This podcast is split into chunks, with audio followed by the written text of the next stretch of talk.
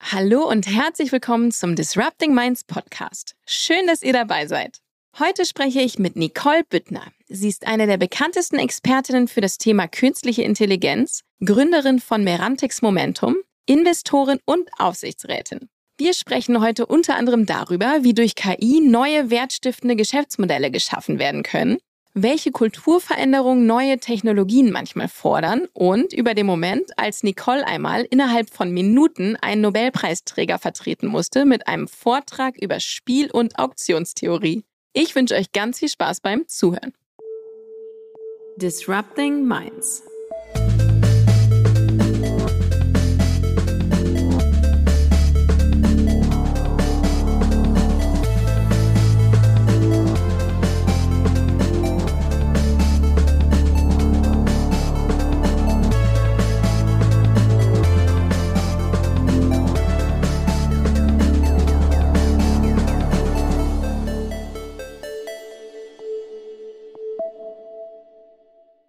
Hi Nicole, schön, dass du da bist. Schönen guten Morgen, Sandra. Ich freue mich total, mit dir jetzt durchzustarten. Erzähl doch mal bitte ganz kurz äh, zum Start, wer bist du und was machst du? Mein Name ist Nicole Büttner. Ich bin Unternehmerin im Tech-Bereich. Ich habe eine Firma gegründet, die heißt Merantix Momentum.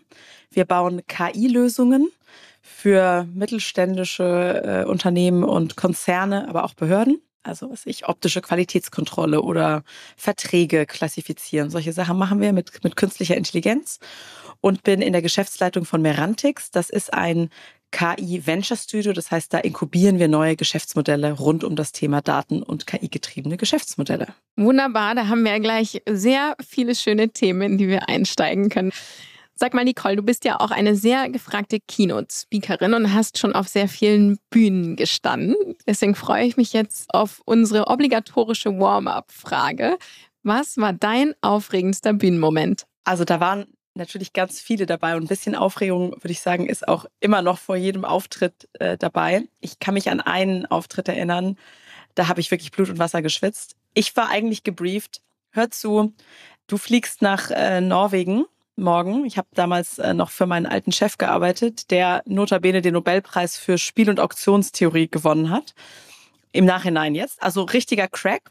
Du bist eigentlich nur da, den Laptop zu halten. Du musst dir keine Sorgen machen, du musst inhaltlich gar nicht so genau Bescheid wissen.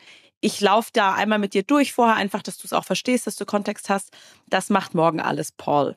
Da stand sozusagen, das war so eine ganze äh, Runde, das war virtuell angedacht. Paul saß in Palo Alto, ich war nach Norwegen geflogen ich sollte den Laptop halten. So, das war mein Briefing. Was ist passiert? Es war Zeitumstellung und ihr kennt das vielleicht, da ist immer, da ist eine Woche manchmal, wo die Zeitumstellung in Europa schon erfolgt ist, in den USA noch nicht. Also was war passiert?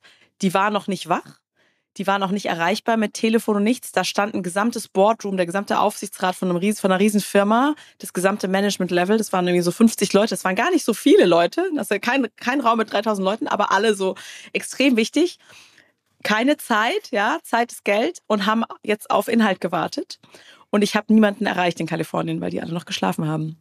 Und dann habe ich angefangen, was über Spiel- und Auktionstheorie zu erzählen, wo meine, meine, meine, mein Publikum einen Nobelpreisträger erwartet hat. Ich sage also so, das war mein Schwitzmoment. Da habe ich Blut und Wasser geschwitzt. Oh, das glaube ich. Die sind dann irgendwie nach einer, nach einer halben dreiviertel Stunde haben die wahrscheinlich sind die aufgewacht und haben so 800.000 Nachrichten von mir gesehen, so Where are you? und haben sich äh, eingewählt und haben mich dann nach 40 Minuten äh, ausgelöst. Das war mal eine Impro-Nummer, sage ich. Aber ging gut. Also das war hinterher noch ein langjähriger Kunde von uns und so. Die haben das alle gut verdaut. Aber das ist eigentlich eine schöne Story, finde ich, weil man mal früher wurde man in Bewerbungsgesprächen mal gefragt, was war denn mal so eine richtig große Herausforderung. Ich finde dafür äh, würde sich dieses Piece doch sehr gut eignen, oder? Ja, ja. Ich glaube, da haben die auch erstmal versucht so rauszufinden, als sie sich alle einwählten, wie viel Schaden hat sie genau angerichtet. Was müssen wir jetzt hier noch reparieren in der nächsten Stunde? Aber lass mich raten, du hast überhaupt keinen Schaden angerichtet und ist wahrscheinlich gut gelaufen, oder? Ist tatsächlich ganz gut gelaufen, ja. Also ich war dann schon erstaunt, aber ja, trotzdem, Anspannung war groß. Sehr schön. Vielen Dank für diese Geschichte.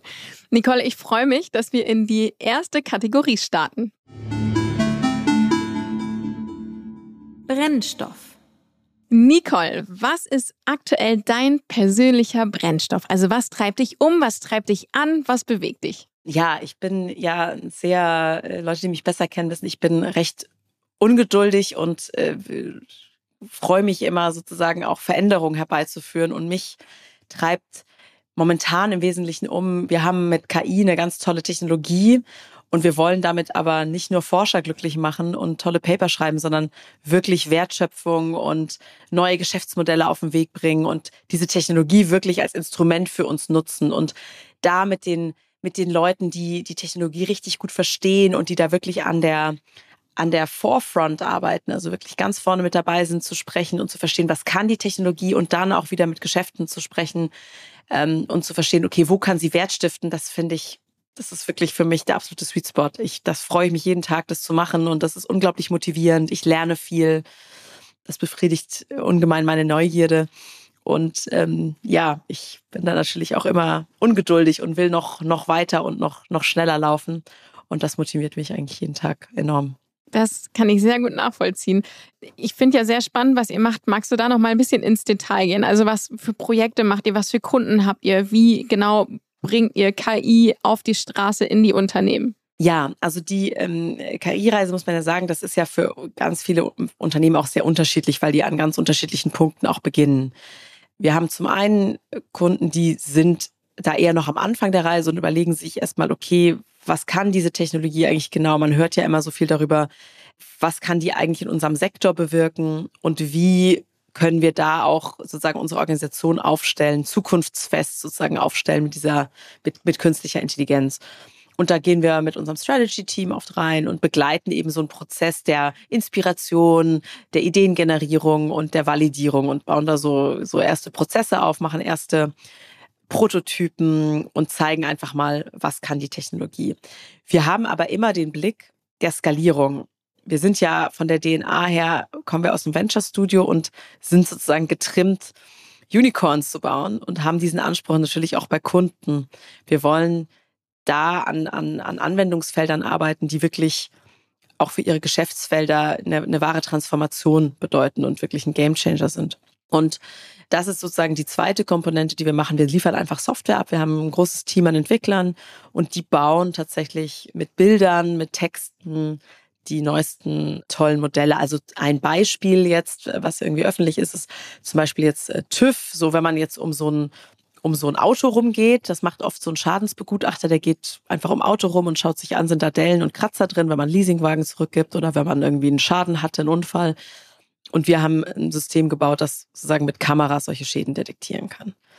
Ja, wo du dann im Grunde genommen vielleicht selber Fotos machen könntest, aber jetzt erstmal durch ein System beim TÜV durchfährst und das viel schneller geht. Wie ist das so vom Prozess her? Sagen wir jetzt mal TÜV oder jeder andere Kunde, kommen die auf dich zu und sagen, wir wollen das irgendwie, wir haben da so eine Lösung im Kopf oder ist das ganz offen, die sagen, irgendwie müssen wir was mit KI machen, lass mal reden, was, was so geht. Also wie fangen solche Projekte an bei euch? Das fängt tatsächlich ja bei, an beiden Enden an. Also genau, ganz viele kommen auch und sagen, hey, wir haben mal von KI in der Zeitung gelesen und wir wissen, das ist relevant für uns, wir müssen da was machen. Ähm, nehmt uns mal mit auf die Reise.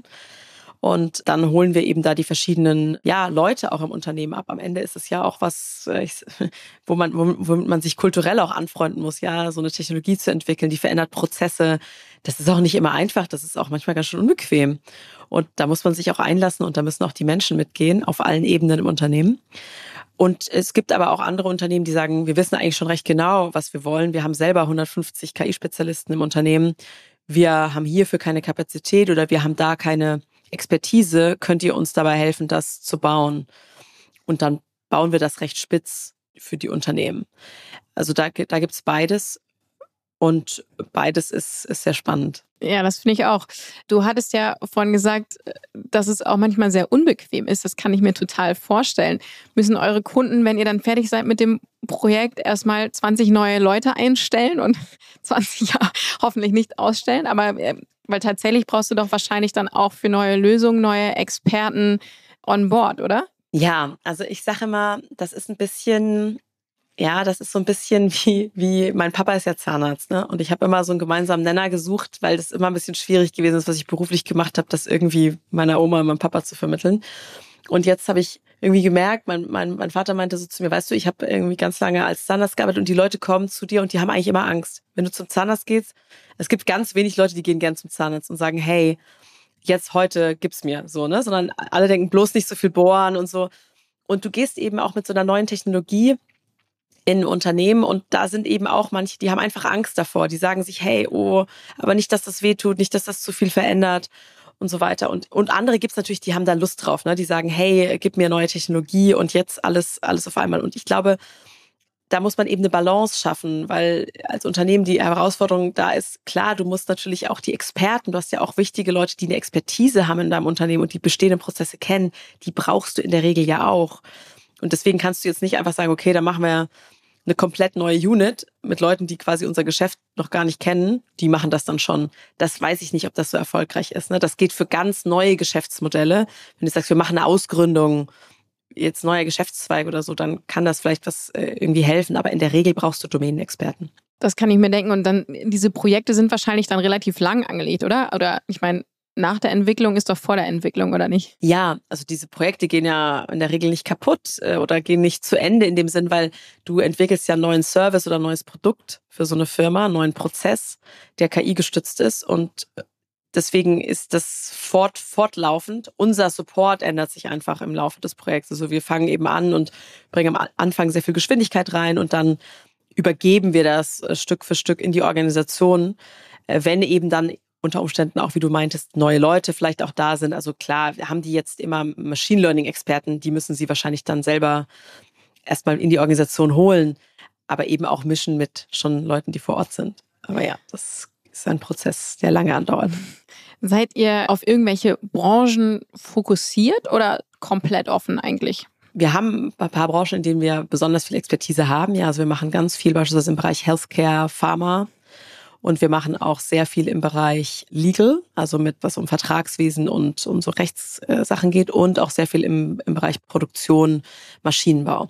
Das würde ich sagen, sind schon so ein paar Fokusgebiete von uns, weil wir da einfach einen großen Technologiefit sehen, weil wir sehr viel mit unstrukturierten Daten arbeiten. Das heißt, mal so grob Daten, die nicht in eine Excel-Tabelle reinpassen. Also Texte, Dokumente oder Bilder und Bewegtbilder. Das sind äh, eigentlich so ja, zwei Gebiete, auf denen wir sehr sehr eine große Spezialisierung haben und deswegen äh, sind wir auch in solchen Gebieten, in diesen Industrien mhm. eher zu Hause. Wie viele Leute seid ihr im Team? Wir sind jetzt so 50. Ja, wir sind so 50, gehen langsam auf 60 zu. Ja, nicht schlecht. Und die, wie ist bei euch so die, die Frauen-Männer-Quote? Immer verbesserungswürdig. Ich glaube, wir sind momentan etwa 30 Prozent Frauen im Unternehmen. Ah ja. Und ich weiß noch, ich hatte einen ganz stolzen Moment, das war aber auch schon wieder vor zwei Jahren. Da hatte ich am All Hands immer mal wieder so gesagt, jetzt sind wir mehr Frauen als Männer. Also wir hatten auch so drei Monate aber nur, wirklich vor zwei Jahren, da waren wir mehr Frauen als Männer. Das habe ich immer gefeiert. Und dann ist es leider, habe ich da ein bisschen abgestunken. Sag mal, wie bist du denn selbst äh, überhaupt auf das Thema KI gekommen? Du hast ja einen, Wirtschaftshintergrund vom Studium her, ne? Da reden wir gleich auch nochmal drüber. Ja, total. Also ich habe VWL studiert, deswegen gar nicht intuitiv, dass ich jetzt so eine Tech-Firma leite. Ich habe tatsächlich den Einstieg gefunden über jeden Chef, der da äh, nicht im, im, Call war, der ähm, für den ich arbeitete und sein Business Development geleitet habe und Projekte ähm, geleitet habe für ihn. Und das war im Spiel- und Auktionstheoretischen Bereich. Der hat in Palo Alto eine Firma, ist da Professor. Und da haben wir ganz viel Software gebaut und eben auch sehr viel mit Machine Learning und KI-Komponenten gebaut. Und das hat mich total angefuchst. Ich fand das total spannend. Und ich kam total von der Anwendungsseite. Also ich habe eigentlich mich wenig mit dieser Technologie vorher beschäftigt und dann haben wir das eben verwendet. Ich fand das sehr faszinierend und habe dann nach, nach diesem Job, den ich drei Jahre gemacht habe, in, in Zürich gegründet. Erstmal eine Expertenplattform aufgebaut und mich vernetzt mit den Unis und, und ich sage jetzt mal vielen Doktoranden, Postdocs, Profs, die so in, am KIT, an der TUM, an der ETH in Zürich rumspringen. Bin in Paper Reading Groups gegangen, habe also Coursera-Kurse gemacht. Ich fand es total interessant. Und da bin ich irgendwie immer tiefer reingekommen. Und es war klar, ich bin jetzt keine brillante Programmiererin. Ich habe jetzt nicht umgeschult total. Aber muss ja auch nicht sein, oder? Also nee, muss ich nicht. Für meinen Job äh, muss ich das überhaupt nicht können. Können andere viel besser. Das ist richtig gut. Du hast ja in St. Gallen einen Bachelor in Economics gemacht und noch einen Master in Quantitative, schwieriges Wort, Economics hinterher. Klingt nach einer sehr smarten, geradlinigen Entscheidung. War die Richtung für dich schon früh klar oder wie bist du überhaupt auf diesen Weg gekommen? Überhaupt Economics zu machen, das war für mich nicht so klar, nee. Also ich hatte ganz viele Schulfreunde, die richtig gut wussten, ich will Herzchirurg werden. Eine meiner ältesten Freundinnen ist jetzt tatsächlich orthopädische Chirurgin, die wusste das schon mit 14. Wow. So. Beneidenswert. Ja, genau. Ich habe das auch immer beneidet und ich wusste das gar nicht. Ich dachte, ich mache Wirtschaft. Ich bin eigentlich nach St. Gallen gegangen, weil die so eine Art Studium Generale hatten. Da hat man ein Jahr, in dem man Jura, internationale Beziehung, BWL und VWL alles mal so gleichteilig macht und sich dann entscheiden kann im Bachelor. Das fand ich sehr sympathisch, weil ich eben auch nicht so genau wusste, was ich davon machen möchte. Ich fand dann VWL am spannendsten nach dem Jahr, weil mir auch die Zahlen liegen und so Modelle. Und dann war für mich klar, okay, da kann ich jetzt auch richtig quantitativ werden. Das finde ich richtig spannend, auch mit Daten zu arbeiten. Also habe ich das gemacht. Der große Plan, den hatte ich da ehrlich gesagt noch nicht. Ich habe auch viel entwicklungsökonomisch gemacht im Studium. Ich dachte immer, ich gehe zur Weltbank oder zur UNO, habe da auch meine ganzen Praktika gemacht. Aber ich bin, ich bin immer wieder überrascht. Ich weiß nicht, wie es dir geht, Sandra, wenn ich heute auch junge Leute bei uns im Unternehmen sehe, wie, wie reflektiert die sind über ihre Karriere und wie viele Gedanken die sich schon gemacht haben. Ich habe manchmal das Gefühl, ich war da ganz unbedarf. Das ist witzig, weil das würde man jetzt so mit einem Blick auf deinen Lebenslauf gar nicht denken. Das, weißt du, weil mega Top-Uni, wahrscheinlich ein Wahnsinnsnetzwerk irgendwie mitgenommen. Das finde ich ganz spannend. Da interessiert mich auch deine Meinung, weil im Moment wird ja, ja das Thema Studium auch echt diskutiert. Ne? Braucht man ein Studium oder nicht? Reicht der Bachelor? Braucht man noch einen Master? Wie siehst du das? Also ich hätte nicht direkt von der Schule ins Berufsleben starten wollen. Also im Rückblick, ich würde meine Studienzeit nicht missen wollen. Ich glaube, da gibt es verschiedene Ebenen. Das eine ist ja einfach mal diese Zeit auch zu haben, sich selber zu entdecken und selbst ähm, seine Stärken und Schwächen auch kennenzulernen, auch akademisch mit auch mal harte Brocken hingeschmissen zu bekommen, sehen, okay, das kann ich gar nicht, glaube ich. Das vielleicht dann doch irgendwie hinzukriegen oder dann auch mal richtig gut hinzukriegen und daran auch zu wachsen, auch an solchen Themen und da tiefer einzutauchen. Dann diese persönliche Komponente, auch da Freunde zu finden, Netzwerk, also ich sage jetzt mal auch diese persönliche Ebene, ja, weg von zu Hause, du bist mal all deinen Freiheiten ausgesetzt. Ähm, das ist, glaube ich, schon eine wichtige Phase. Muss man dafür studieren? Vielleicht auch nicht, vielleicht gibt es da mittlerweile andere Modelle. Ich, ich würde auch wieder studieren. Ich kann mir das, mein Mann meinte neulich zu mir, ich könnte mir auch vorstellen, dass du nochmal studierst irgendwann. Who knows? Weil ich das, also das ist eigentlich unglaublich, was man da geboten kriegt. Auch die Top-Experten, die einem ihr Feld erklären. Ich hätte das mir jetzt nicht alles im Selbststudium aneignen wollen. Tatsächlich. Ich habe das sehr wertvoll gefunden. Hätte man ja wahrscheinlich auch in der Form ehrlicherweise nie gemacht. Ne? Also man lernt ja im Studium auch viele Sachen oder einige, die man, auf die man jetzt nicht so scharf ist, aber die am Ende, also geht es mir zumindest, dann doch irgendwie sich als sehr sinnvoll und wichtig erachten. Und ich finde auch, es geht ja auch darum, nicht nur was man lernt, sondern auch, dass man lernt zu lernen und analytisch zu denken und so. Das sind ja auch so Sachen, ähm, die man im Studium mitnimmt. Also zumindest aus meiner Erfahrung. Wie wichtig ist denn heute das Netzwerk für dich, das du in deiner Studienzeit aufgebaut hast? Total wichtig. Ich habe ja vor 20 Jahren angefangen zu studieren und war jetzt dieses Jahr gerade im Frühjahr eingeladen an der Uni als Alumna bei dem, ja, bei so dem Festakt des Jahres mal zu reflektieren, ähm, ja, was ich so gelernt habe die letzten 20 Jahre, steht man auch manchmal so da. Und ich habe lustigerweise mit meinem Studienfreund Adrian Locher, mit dem ich heute auch Merantix zusammen mache, wir kennen uns aus dem Studium noch, also so viel dazu, wie wichtig das für mich war, sehr wichtig, stand ich da auf der Bühne und wir haben über Mafia gesprochen. Und darüber, ja, jetzt kann man natürlich sagen, Mafia ist jetzt kein tolles Governance-Modell, ähm, aber eigentlich halt so über Netzwerk und Ökosystem. Ne? Als, äh, als Aufhänger haben wir mal Mafia gewählt. Und es geht ja auch gerade in dem Bereich, in dem wir sind, Innovation, Technologie, das sind alles neue Sachen und es ist auch viel unsicher. Man muss auch sagen, man experimentiert viel. Da geht es auch darum, Vertrauen zu haben. Ne? Auch wenn man Unternehmen aufbaut, am Ende schauen dir die Investoren in die Augen und sagen, okay, wir glauben, sie kann das. Wir vertrauen da jetzt mal drauf. Und ich glaube, das vergisst man manchmal, wie wichtig das ist, dann auch ja, so ein Vertrauen vielleicht auch schon früh zu entwickeln oder so eine Vertrauensbasis auch mit Leuten und Menschen aufzubauen. Und ich glaube, da ist natürlich so eine Studienzeit, ist natürlich eine sehr intensive Zeit. Also von daher das Netzwerk und auch die Freundschaften. Mein Mann habe ich auch kennengelernt im Studium. Schau mal, wie viele Leute mich heute noch eng begleiten aus dem, aus dem Studium. Also ganz, ganz wichtige Menschen für mich, ja.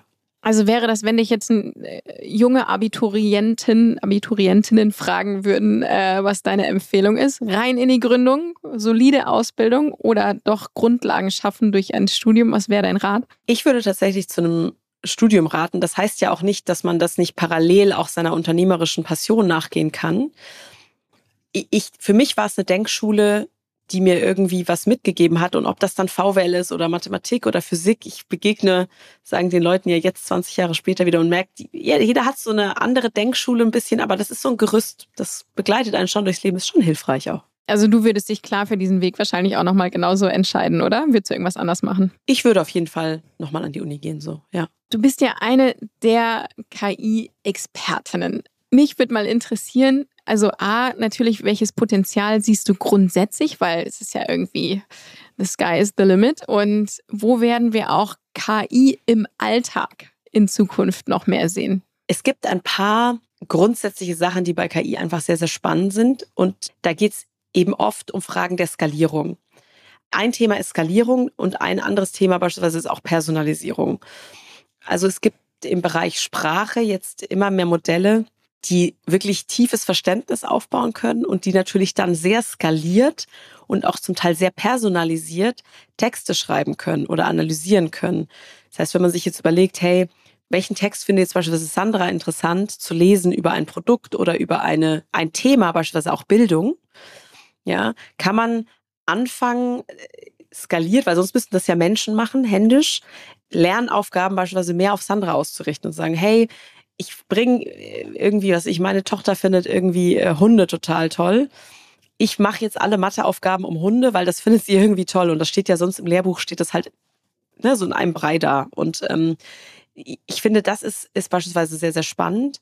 Und ich glaube, KI ist da sehr spannend, wo wir mit eigentlich sehr begrenzten Ressourcen einen deutlich höheren Impact haben können. Also ich glaube, halt der Bereich Bildung ist sehr spannend, weil da können wir mit KI eben sehr skalierte Effekte haben. Also wir haben im Grunde im Bereich Bildung ja limitiert viele Lehrer und ganz viele Schüler, Studierende, die was lernen wollen. Und da können wir unglaublich gut personalisieren. Bereich Healthcare, Gesundheit ist auch so ein Fall, wo wir noch am Anfang dessen stehen, zu wirklich verstehen, wie der menschliche Körper funktioniert, wie der auf gewisse Präparate funktioniert.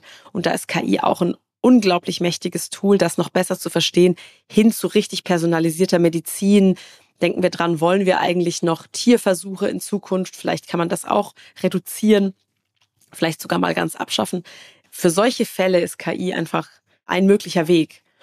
Und das finde ich sehr faszinierend. Und ähm, auch wenn man an Nachhaltigkeit denkt, wie wirtschaften wir eigentlich mit sehr begrenzten Ressourcen ja doch einen immer wachsenden Lifestyle. Ne? Wir sehen, ganz viele Länder entwickeln sich rasant, da entstehen auch Lebensgewohnheiten. Wie kommen wir mit diesen limitierten Ressourcen eigentlich aus? Und für solche Fälle ist KI sehr, sehr interessant. Du sprichst ja an deinen Vorträgen auch darüber, was KI nicht kann. Erzähl auch mal, was kann es nicht? Wo sind Grenzen? Wo sind Grenzen? Genau. Also es ist eben so, wir sind manchmal invers zu KI. Also wir haben manche Tätigkeiten, die können Menschen einfach viel besser und manche, die kann eine künstliche Intelligenz viel besser. Also repetitive Aufgaben. Immer wieder was Gleiches anschauen. In der Radiologie beispielsweise eine Befundung von Bildern da wird man müde. Das, ne, das liegt auch gar nicht an der einzelnen Ärztin oder dem einzelnen Arzt. Da wird man mal müde, da übersieht man mal was. Man hat einfach auch eine geringe Inzidenz von dem, wonach man sucht. Man sucht immer nach der Nadel im Heuhaufen sozusagen. Und äh, bei sowas ist halt so eine KI ist halt wie so ein kleines, äh, ne, so ein kleines Duracell-Häschen, das immer wieder immer gleich fit draufschaut. Das kann KI besser. Wo Menschen tatsächlich ähm, noch besser sind, sind wirklich auch so, ich sage jetzt mal, kreativ disruptive Tätigkeiten, die auch viele Bereiche miteinander verknüpfen, weil wir sind im Bereich KI eben in sehr spezialisierten Sachen gut. Also die Detektion von Krebszellen oder die Optimierung von Supply Chain oder das Kategorisieren von Texten. Aber jetzt verschiedene Tätigkeiten auch zusammenzubringen zu einer, einer größeren Aufgabe, da stehen wir tatsächlich noch sehr am Anfang. Das ist, glaube ich, so schnell auch, auch nicht bewältigbar von der KI. Ja, und auch alles, was mit Ambiguität zu tun hat. Also so ein System spuckt mir eine Klassifizierung aus, vielleicht noch mit einer mit einer Wahrscheinlichkeit dahinter. Also ich glaube, das ist ein Hund und nicht eine Katze und ich glaube daran mit 60 Prozent Wahrscheinlichkeit oder so, um es zu vereinfachen. aber auch so alles, was im Leben ist an Ambiguität, wo wir nicht Sachen klar einordnen können und so weiter, das ist auch alles noch ganz schön schwierig für künstliche Intelligenz. Und damit können wir kognitiv umgehen und das können wir noch nicht übersetzen sozusagen in die Daten- und Maschinenwelt.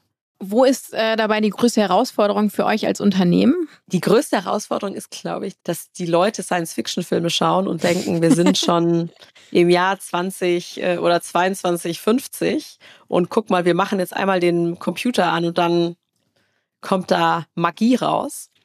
Und in Wirklichkeit ist es eben ja auch ein Handwerk, diese KI richtig zu trainieren und die die lebt ja auch von den Daten und der Realität der Daten. Die ist nicht im luftleeren Raum. Und wenn man sich dann eben einfach die physischen Beschränkungen und die faktischen Beschränkungen anschaut, also ohne da Vorwürfe zu machen, aber ja, da gibt's eben die Daten, das ist ein Datensalat in verschiedenen Systemen, das ist alles nicht klar strukturiert, da sind auch Fehleranfälligkeiten und so weiter. Und das sagt man auch in der Statistik schon, so garbage in, garbage out. Da wird dann nicht Magie draus. Das ist, glaube ich, Erwartungsmanagement, ist, glaube ich, das Stichwort. Kann man sich denken, da habt ihr wahrscheinlich auch sehr spannende Diskussionen mit Kunden oder potenziellen Kunden, kann ich mir vorstellen. Genau. Wie gewinnt ihr Talente? Ist ja ein allseits äh, ein omnipräsentes Problem gerade für, für viele. Ja. Dieser große Mangel an, an Talenten, wie kommt man an sie ran? Also jetzt mal völlig unabhängig jetzt nochmal, ob äh, Frauen oder Männer. Frauen wahrscheinlich nochmal für euer Segment schwieriger, aber wie macht ihr es? Also wir sind ähm, haben gemerkt, ja, coole, coole Köpfe ähm, ziehen auch andere coole Köpfe an. Also ich muss sagen, ich habe, also wir haben einfach auch ein sehr starkes Research- und, und Technikteam und publizieren dazu auch. Also sind an Konferenzen schre äh, präsent, schreiben Paper. Wir haben jetzt beispielsweise auch äh, erste Komponenten Open Source. Ja, das ist auch so im, im Technologiebereich, was, was einfach sehr spannend ist und eine Umgebung ist für Entwickler. Äh, die spannend sind. Also in unserem Bereich, das Feld bewegt sich ja so schnell weiter, ähm, ist natürlich oft die Furcht, hey, ich, wenn ich jetzt in eine Firma gehe, bleibe ich da irgendwie stehen. Und wir haben ein eigenes Research-Team und, und haben halt selbst die Ambition, wir wollen auch nie da stehen bleiben, sondern wir wollen immer eigentlich ganz vorne auch mitarbeiten an der Methodenentwicklung. Ich glaube, das ist in die Unternehmens-DNA eingebrannt, da immer neugierig auch neue Methoden zu entwickeln, was auch manchmal sehr unbequem ist. Ne? Also es ist nicht alles äh, Gold, was glänzt, aber aber das zieht unglaublich viele Leute an. Also wir haben so Paper Reading Groups und solche Sachen und da merkt man, okay, die sind einfach von dieser Expertise angezogen. Ich glaube dann, was uns auch sehr hilft, wir sind hier im Teil des AI Campus. Also Merantix hat ja den AI Campus in Berlin auch gegründet und gebaut und da das ist so ein Ökosystem, das wir bauen. Also wir glauben eben dran, wir müssen alle zusammenarbeiten und kooperieren und da verschiedene Stakeholder zusammenbringen, Behörden, da sind Ministerien, da sind Investoren, da sind andere Startups auch, welche die Wettbewerber sind zu uns, ja, Marktbegleiter, wie man so schön sagt. Da sind die anderen Ausgründungen von Merantix, da sind ähm, die Ausgründungen aus Unis, da sind große Corporates dabei, Cariat oder Conti. Und das ist so ein Ort der Begegnung, in dem man eben auch wächst und in dem man auch Begegnungen macht, die man vielleicht sonst nicht macht, die so ein bisschen über den Tellerrand schauen und versuchen da eben auch dieses Ökosystem ein bisschen zu leben, was wir auch in Unternehmen reintragen. Ich glaube, das gefällt den Leuten auch sehr gut, dass man eben viel Inspiration auch kriegt und links und rechts sieht, was passiert in der Branche und in der Szene. Und ich glaube, dann versuchen wir auch einfach ein bisschen Spaß zu haben und das auch auszustrahlen. Also ich glaube, man muss auch flexibel sein, man muss den Leuten auch Wachstumsmöglichkeiten geben. Und ähm, ich glaube, das merken die auch, dass, dass, dass sie das hier vielleicht bekommen. Und das hilft, glaube ich, alles zusammen als Package. Vielen Dank für diese, für die Antwort. Ja, gerade so ein Ökosystem kann ich mir total gut vorstellen, äh, dass das alle, wo sich alle gegenseitig bereichern können, selbst wenn Wettbewerber irgendwie in der Nachbarschaft sind. Wir zwei haben eine sehr große Gemeinsamkeit. Das ist ein Riesenmaß an Ungeduld. Sag mal, ähm, hast du persönlich einen drei, fünf, zehn Jahresplan im Kopf? Oder wo soll für dich so die Reise hingehen? Hast du große Projekte im Kopf, wo du sagst, so, das will ich unbedingt irgendwie nochmal machen oder als nächstes? Also ich meine jetzt nicht nächste Firma, sondern. Jetzt mit der Firma noch ja. Also da sind natürlich noch, da haben wir noch so viele Felder vor uns. Also wir sind ja jetzt mal in Berlin. Also, ne, ich habe auch unglaublich viel international gelebt. Also diese Vision muss nicht in Berlin enden, sondern diese Vision ist eigentlich für Europa gebaut, auf jeden Fall. Also der, der Schritt natürlich auch in, in andere Standorte der ist da, glaube ich, schon sehr naheliegend. Und auch äh, die Vernetzung noch mehr auch, auch, auch in Europa. Also wir, wir sind natürlich schon viel im Austausch, aber jetzt auch selber als Firma sagen, okay, wir machen da auch noch mehr Standorte auf. Das, glaube ich, macht total Sinn und äh, ist, glaube ich, eine unserer nächsten, unserer nächsten Sachen. Also ja, ich würde sagen, wir müssen auf jeden Fall noch die Europa erobern, die nächsten drei Jahre.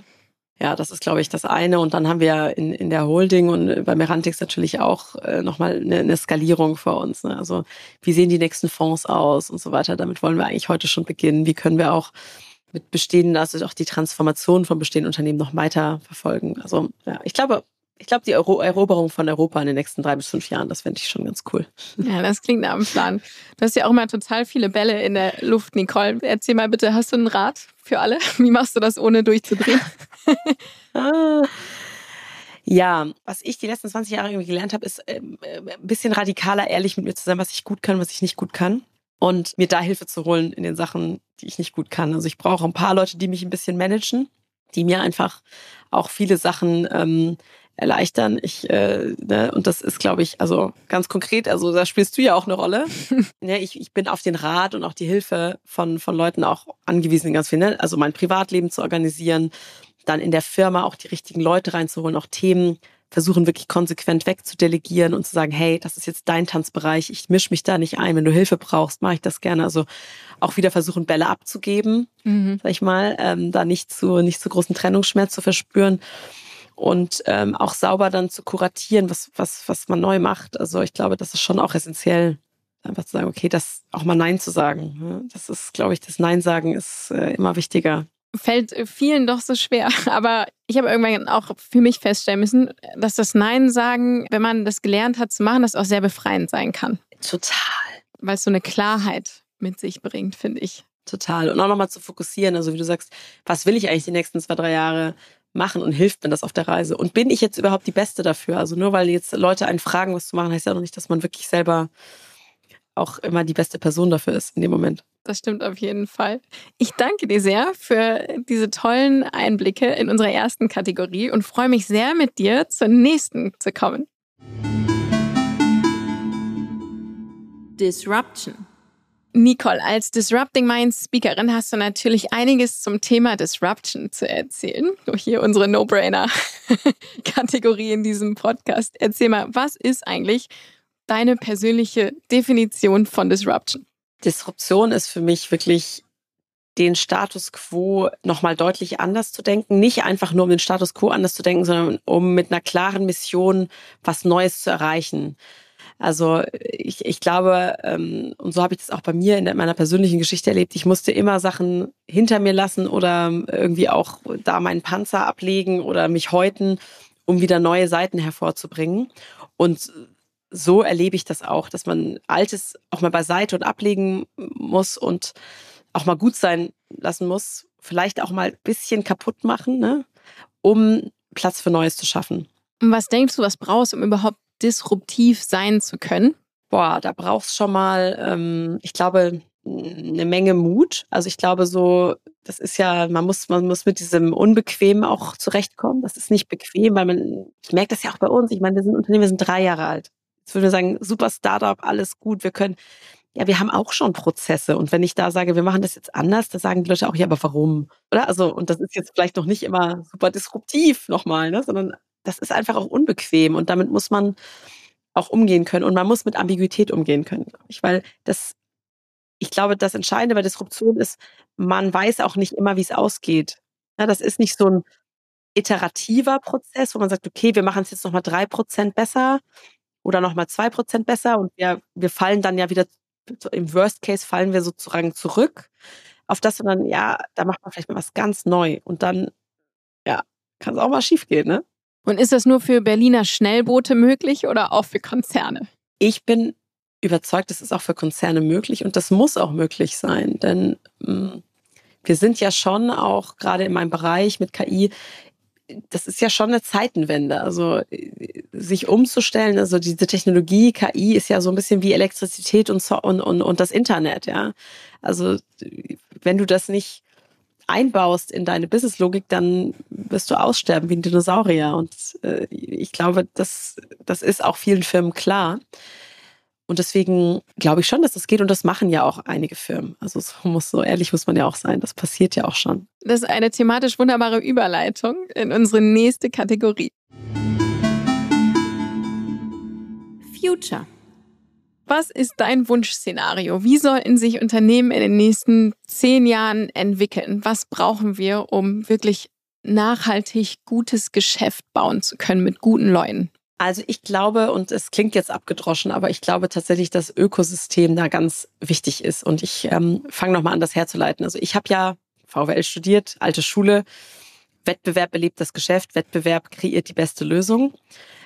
Und das ist natürlich ein Gegeneinander und der Stärkste setzt sich dann vielleicht durch oder mehrere. Und ich glaube, das wird der Komplexität der Herausforderungen unserer Zeit nicht mehr gerecht. Ich glaube, um diesen großen Herausforderungen Nachhaltigkeit, schau mal jetzt Gesundheit, Pandemie, um dem begegnen zu können, müssen wir ganz anders drüber nachdenken, wie wir neue Lösungen entwickeln. Und die sind vielleicht nicht immer im Wettbewerb, sondern eher in der Kooperation entstehen die. Also sowas wie jetzt so ein Impfstoff von BioNTech, da sind ja ganz verschiedene Player von verschiedenen Größen, verschiedenen Spezialisierungen beteiligt dran gewesen. Du hast irgendwie Forscher, die an mRNA-Technologie geforscht haben. Du hast so, so Hersteller wie BioNTech, die an gewissen Impfstoffen geforscht haben. Dann hast du, hast du das zusammengeführt. Du hast aber auch große Konzerne gebraucht, die das produzieren konnten und skalieren konnten. Sonst hätte das alles in der Zeit gar nicht hingehauen. Ja, und das ist ja unglaublich. Ich bin immer noch erstaunt und freue mich auch immer noch drüber, dass das eigentlich ja so schnell gelungen ist, da einen Impfstoff äh, zu finden. Und ich glaube, so muss man über diese Herausforderung dieser Zeit nachdenken und sagen, das ist nicht mehr eine One-Man-Show und einer dominiert den Markt. Und ich glaube auch diese Geschäftsmodelle aus USA, diese Plattformökonomien, die wir da sehen, die sich in sozialen Medien vor allem ausgebreitet haben, ich, das hinterfragen die Leute. Die Leute sagen, ja, aber ist das überhaupt die bessere Lösung für uns? Ist das überhaupt die beste Lösung für uns? Und ich glaube, da ist schon auch was dran, dass wir überlegen müssen, wie können verschiedene Stakeholder zu der Lösung beitragen und dann daraus auch den ökonomischen Nutzen ziehen. Ohne dass immer gleich 100 Sachen parallel gestartet werden. Genau. Und ich glaube, das ist ein schwerer Weg dahin. Ne? Also ich komme aus Karlsruhe, da gibt's, äh, ne, das ist so Baden-Württemberg, da gibt's ganz viele unglaublich äh, spannende Firmen, die alle so Weltmarktführer sind. Ne? In, in Produkten. Und das meine ich gar nicht böse, aber die gönnen einander das Schwarze unter den Nägeln nicht, weil das ist natürlich ein hartes Business. Da bist du da mal dich vorkämpft. Das ist, das sind Familienbetriebe in fünfter Generation oder so, ne? Und die sind ja auch exzellent und, und exportieren ja auch diese exzellenten Produkte in die ganze Welt. Das ist auch nicht umsonst, dass sie da sind, ne? Und ich glaube, das ist aber manchmal dann trotzdem schwierig, sich da noch zu sagen und sagen, okay, das müssen wir jetzt vielleicht doch irgendwie ändern. Wir müssen uns jetzt ein bisschen aufmachen und schauen, wo wir mit anderen effektiv im Ökosystem zusammenarbeiten. Und das ist schon eine Reise, das ist auch nicht so easy. Aber ich denke, dass auch gerade da in vielen Familienunternehmen wo jetzt auch so die nächsten Generationen übernehmen, dass auch da sich kulturell viel tut. Und es gibt ja sehr, sehr viele gute Beispiele von auch echt äh, coolen Nachfolgern, die ja sehr disruptiv auch äh, alte Strukturen irgendwie aufbrechen, von denen selbstverständlich auch nicht alles irgendwie schlecht ist oder so, ne, um Gottes Willen, aber eben eher ja, offener an viele Themen rangehen. Und äh, da bin ich sehr gespannt zu sehen, wie sich da auch unsere Unternehmenslandschaft in Zukunft weiterentwickelt. Ja, die sehe ich auch und ich finde es auch total inspirierend, aus so einem Familienunternehmen nochmal doch mal was Neues zu machen und auf diesen Stärken aufzubauen und sagen, okay, wie muss das jetzt aussehen, ja.